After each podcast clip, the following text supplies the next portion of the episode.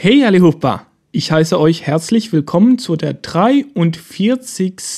Aussprachelektion. Heute geht es um den Sch-Laut bzw. Sch-Ljud.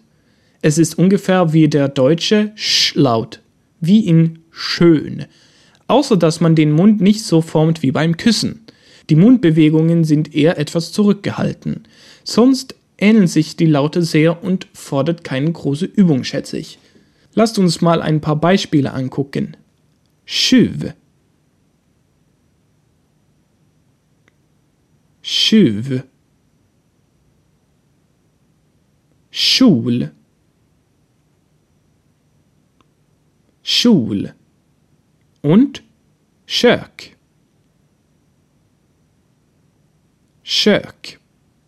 Wie der Sch-Ljud kann man den Sch-Ljud mit ganz viele verschiedene Schreibweise versehen. Wir hatten hier Schiv mit TJ, Schul mit KJ und Kök mit nur K. Also schaut ins PDF, wenn ihr mehr darüber lernen wollt. Es gibt so ein magisches Wort. Kanske ist das Wort. Und bedeutet auf Deutsch vielleicht. Aber kanske kann auch kanske gesprochen werden. Und ich habe keine Ahnung warum. Ich habe keine Erklärung gefunden, aber ich habe gemerkt, dass ich manchmal kanske sage und manchmal kanske.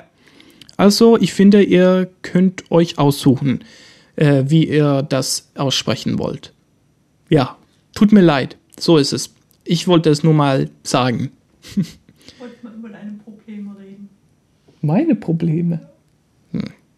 Ich habe kein Problem damit. Ihr habt vielleicht ein Problem damit, aber so ist es nun mal. Kanske, kanske, kanske, kanske. Klingt beides für mich gut. Und auch für andere Schweden. Es steht sogar im Wörterbuch. Die beiden, äh, nicht Schreibweise, sondern äh, Aussprechweise, Aussprachen. Die beiden Aussprachen. Warte mal, ich muss mal äh, ins Wörterbuch gucken. Langenscheid sagt, kanske. Also benutzt, was ihr wollt. Bis zum nächsten Mal. Tschüss. Schau mal bei sprichmalschwedisch.com vorbei für zusätzliches und interaktives Material für diese Lektion, Videos und weitere nützliche Hilfsmittel, um Schwedisch zu lernen und werde ein Teil der Sprich mal Schwedisch Community.